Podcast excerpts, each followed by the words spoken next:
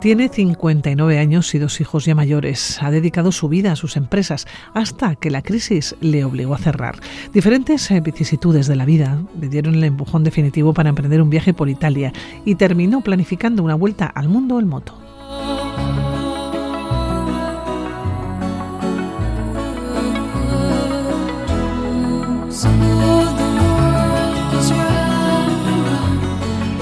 Después de dos años de fronteras cerradas por la COVID-19, nuestra invitada retomó el viaje que había comenzado en septiembre del 2019, que se vio interrumpido en marzo del 2020. Así que dos años más tarde voló a Chile a reunirse con su moto, con la chiquitina, que se había quedado allí.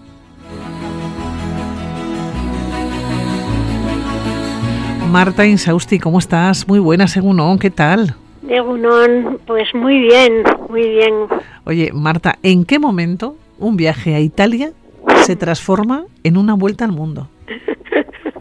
Pues mira, no lo sé, la verdad que la culpa yo creo que lo tienen los mapas, ¿no? Que todo lo aguantan y entonces tú te pones a mirar un mapa y dices, ah, mira, por aquí, ta, ta, ta, pues sí, ¿no? Y bueno, eh, cuando yo pensé ese viaje, eh, estaba planificando ese viaje a Italia y por otro lado, eh, me surgió el, ir a, la Fundación Vicente Ferrer, porque era socia hacía mucho tiempo y siempre te mandan comunicados animándote a que visites y tal. Y dije, ay, pues mira, ahora que tengo tiempo podría ir, pero pensando como dos cosas diferentes, ¿no? Y a los días de repente digo, oye, ¿y si en vez de irme a Italia me voy a la India? ¿Se puede llegar a la India en moto? Pues no lo sé, pues a ver, entonces empecé a mirar mapas, tal, ah, pues mira, y a leer pues en internet información de fronteras, de tal, de cual. Y digo, ah, pues sí, sí, se puede llegar a la fundación en moto. Y uff, pero yo no vuelvo por donde tengo que pasar para ir. Joder, ¿por dónde puedo volver? A ver, pues por aquí, ay, pues mira, pues por el otro lado del mundo. y al final, ¿Y lo ah, pues mira, pues entonces subo hasta arriba, ah, pues doy la vuelta al mundo, ¿no? Y entonces, pues bueno, un poco así de loco. Oye, claro, en solitario. En solitario, efectivamente. ¿Cómo lo comentas en casa? Yo decía al comienzo, con dos hijos ya mayores, dices, no, que me voy a Italia, pero que ahora me voy a dar la vuelta al mundo y además que me voy al moto. Y luego ya veremos cuándo vuelvo. Bueno, lo de la moto yo creo que no, no era algo porque yo desde los 18 años eh, es mi pasión la moto y aunque no he podido, pues por, por el trabajo, por los hijos, por, por todo, no he podido nunca viajar en moto, pero mm, siempre que he podido mm, iba a trabajar en moto, si me podía escapar aquí a la sierra, en fin, saben que me encanta, entonces si me iba de alguna forma iba a ser en moto, ¿no? Y, y el otro día lo, lo vamos, lo, lo, hablo con mis hijos, ¿no? De, porque a mí cuando me preguntan, ¿tu familia qué te dijo? Digo, pues, digo, pues la verdad es que nadie me dijo así nada, no sé lo que pensarían, ¿no? Y, y, me decía el otro día mi hija, dice, a ver mamá, si nosotros, porque nosotros teníamos una casa en Marruecos y vamos allí de vacaciones, ¿no? Y dice, y es que hemos ido, hemos cruzado contigo las fronteras en, en, en el coche y, es que a ti tú no te pones nerviosa tú hemos pasado una moto de Strangis eh, a Marruecos y tú negabas en la frontera que llevaras nada. Nosotros nos íbamos a desmayar y tú tan tranquila y tan fría diciendo no no yo no llevo nada que declarar Oye, esa primera parte del viaje en la que sales en septiembre del 2019 y que el marzo del 2020 pues todo el mundo ya sabe lo que pasó, ¿no? Llega la COVID-19 y todo se y todo se, paraliza, el mundo se paraliza completamente. En esos meses, en esos siete meses casi, te recorres una parte del mundo.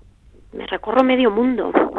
Me hago Europa, los Balcanes, Irán, Pakistán, la India, la India estoy casi tres meses porque bajé hasta el sur para visitar la Fundación Vicente Ferrer. Luego visité también en el sur de la India la fábrica de Royal Enfield, que es la moto que yo llevaba.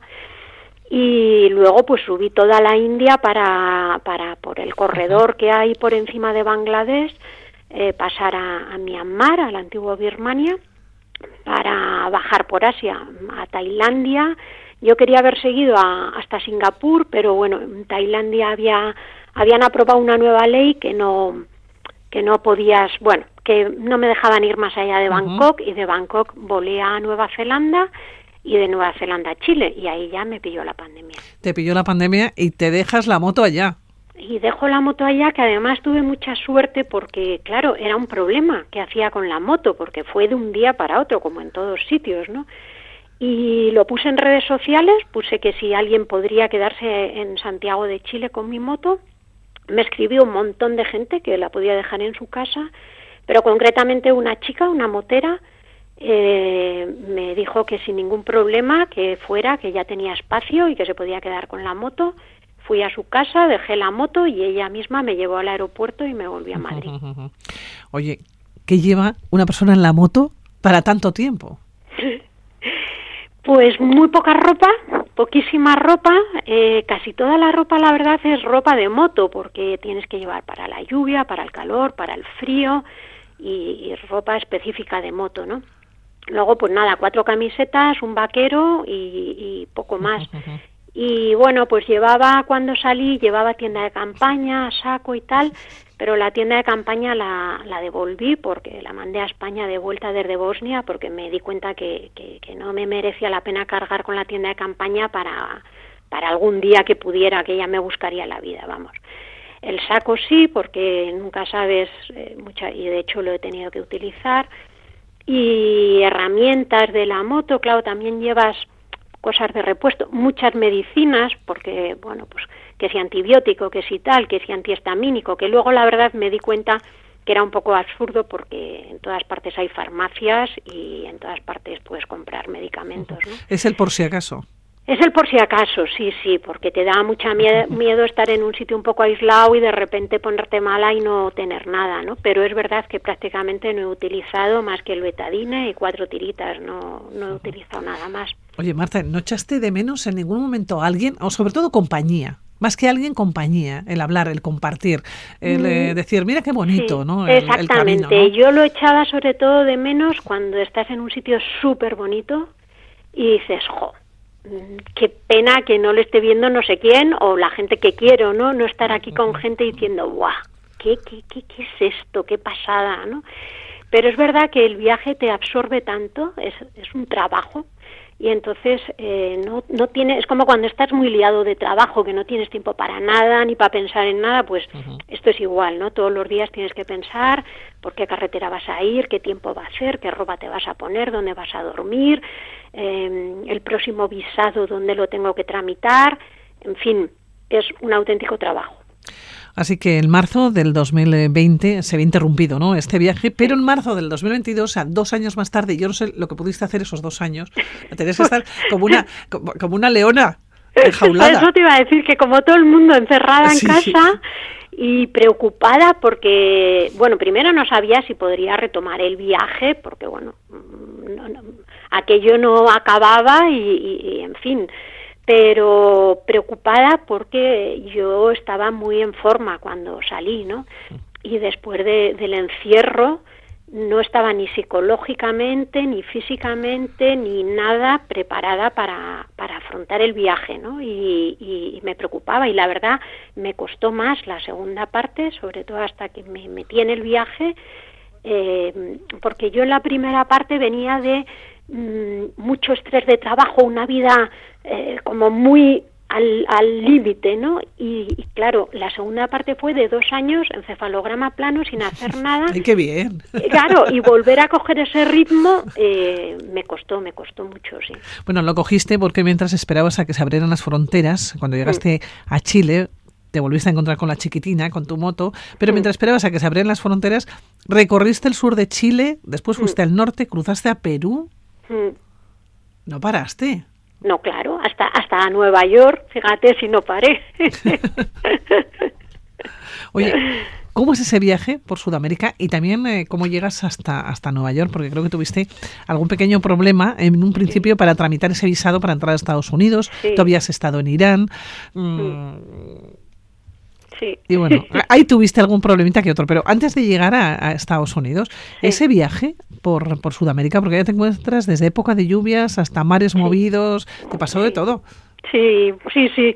Bueno, es que claro, es mucho tiempo en la calle tirada y te pasa, claro, la gente dice, ¿eres gafe? Digo, no, es que es que estás eh, todo el día en la calle, entonces y, y sin parar de moverte, pues pues te pillan muchas cosas, ¿no? Me pillaron dos terremotos, varias tormentas tropicales, pero bueno, mm, a mí toda América me ha encantado. Eh, tengo que volver, tengo que volver más despacio. Eh, cada país eh, es súper diferente unos de otros, ¿no? Yo, por ejemplo, pensé que Perú y Ecuador eh, iban a ser parecidos, no sé por qué, pero mm, son súper distintos, cada país tiene... Lo, y, he aprendido mucho, he aprendido todas las cosas que desde aquí, eh, o yo por lo menos, ¿no? Me hago mi, mi, mi idea de las cosas leyendo pues los periódicos o leyendo y allí pues mm, de repente ves la vida cotidiana, ves el día a día, entonces entiendes los problemas, entiendes de dónde viene esto, de dónde viene lo otro, por qué pasa esto, ¿no? La, la importancia de, de, los pueblos indígenas, ¿no? La cantidad de, de, de, indígenas que hay en todos los países, en fin, eh, la multiculturalidad, el, el multilingüismo, decir, la complejidad para, para gestionar todo eso, ¿no? Y, me ha encantado. Me parecen unos países que tienen unos recursos naturales infinitos, infinitos, son grandiosos. Los Andes me han enamorado, no sé cómo voy a vivir sin los Andes, sobre todo cuando llegué decía, es que yo me quiero ir a los Andes, ¿no? Ha sido muchísimos meses por los Andes y, enamoran eh, esa diversidad de paisajes. El altiplano, el altiplano me ha me ha cautivado, me ha cautivado el altiplano. Ahí he tenido mis momentos místicos, ¿no? De estar frente a la nada, a muchísima altura, eh, que te falta el oxígeno, con mucho frío, pero en ese en esa virginidad, ¿no? Del altiplano que es muy muy muy fuerte. La verdad es que todo todo el viaje ha sido precioso. Bueno, llegas a México y querías entrar en Estados Unidos. ¿Qué pasaba? Te dieron hora creo que para dos años y medio después. Sí. Así fue, dos años y medio después. Claro, yo me quedé porque yo estaba acostumbrada a ir tramitando visas en muchos países que te piden visa, pues lo tramitas en el, en el país anterior, tienes que ir al consulado y demás. Entonces cuando yo entré a México empiezo, es muy complejo además la visa, bueno, tuve que rellenar un documento que tardé hora y media. Y después de ya todo eso, me dicen que vale, que dentro de dos años y medio, en además, en, no sé qué mm, ciudad de México, que, ni, que estaba a la otra punta, y yo digo, pero qué locura es esta. Y entonces dije, nada, pues no, no, me voy a Monterrey a intentar enviar la moto a España corriendo porque se me acababa el tiempo que yo tenía para estar en, en México, me quedaban 15 días. Y entonces, pues se lo dije a un motero que había conocido en Veracruz, le escribí, le digo, oye, pues que no me voy a Estados Unidos, que me voy a Monterrey, que, bueno. Y al rato me llama y me dice, mira, Marta, he hablado con unos colegas moteros de Ciudad Victoria y que te pases a verles que ellos tienen la solución, que, te, que sí, que sí que vas a pasar, que no sé qué. Digo, bueno, me extraña mucho porque me había mirado yo todo, pero bueno. Entonces paré allí, eh, me recogieron, nos fuimos a comer, eh, estuvimos desde la una y media hasta las diez de la noche en el restaurante, eh, mezcal para arriba, mezcal para abajo, jiji, jaja, y ellos me decían que, que teníamos, que estábamos muy equivocados en nuestro concepto con, con Estados Unidos, que, que, que, son muy razonables, que igual que puedes tener todos los papeles y no te dejan entrar, puedes ir sin papeles, dice, hombre, a ver, si eres un indocumentado, dice, pero tú, europea, con todos tus papeles en regla, con un pasaporte que puedes demostrar que estás dando la vuelta al mundo porque se ven los sellos, eh, que les cuentes a un gringo que tú vas a acabar tu vuelta al mundo en Nueva York. Eso es épico para ellos, eso es lo que más le gusta a un gringo oír y tal. Bueno, súper graciosos, además me reí con ellos un montón.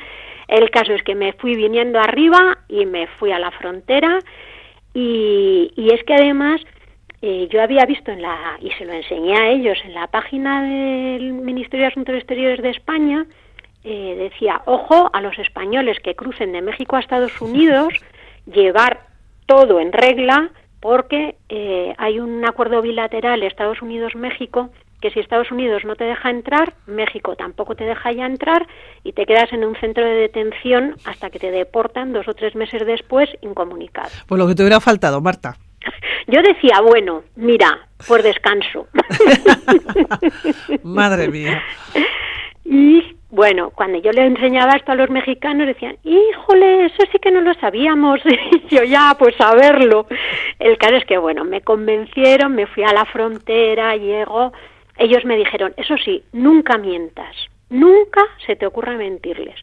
Bueno, pues nada, me dan el típico papel tipo la esta que rellenas y que de repente hay unas preguntas de ¿vas a matar al presidente? No. ¿Eres un terrorista? No.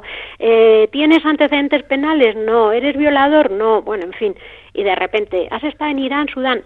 Sí. Y la funcionaria cuando me ve que pongo un sí, fue como que por poco se desmaya, ¿no? Y pensaba que me había equivocado y dice, no, no habrás estado en Sudán. Y, y digo, sí. Y dice, ¿en qué país has estado? Y digo, en Irán. Y dice, ¿y por qué has estado en Irán? Y yo, no, por la vuelta al mundo. Y me dice, enséñame el, el sello del pasaporte de Irán. Digo, es que Irán no te pone sello, precisamente para que te dejen entrar en otros países.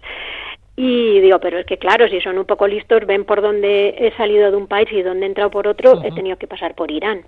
Y, y bueno, el caso es que se va a hablar con el jefe, vuelve, más preguntas, ¿y cuánto tiempo estuviste en Irán? Se va, vuelve, ¿y cuánto tiempo vas a estar en Estados Unidos? Se va, vuelve, pero ¿y por dónde vas? Bueno, yo ya me veía con el pijama naranja, detenida, te lo juro, un temblor de piernas, ganas de vomitar, yo diciendo, pero, pero ¿por qué he hecho caso a estos locos que, que me mandan?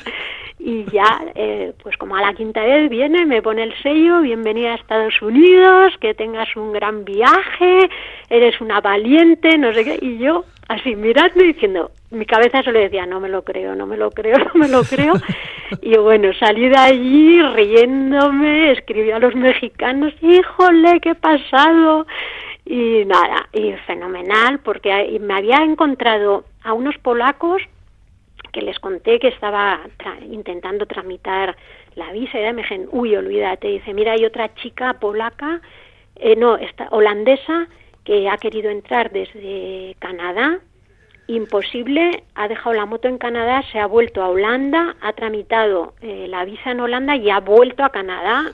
Me decían, ni lo intentes. Pues cuando les escribí, digo, yo he entrado a Estados Unidos y decían, no nos lo creemos. Digo, pues sí, estoy en Estados Unidos.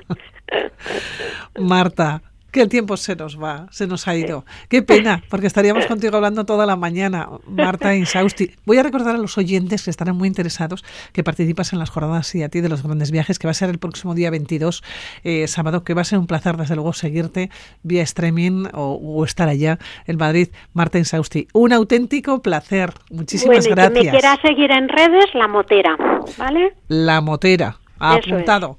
Apuntado. Bueno, un abrazo fuerte. Gracias. Un besito. Un beso.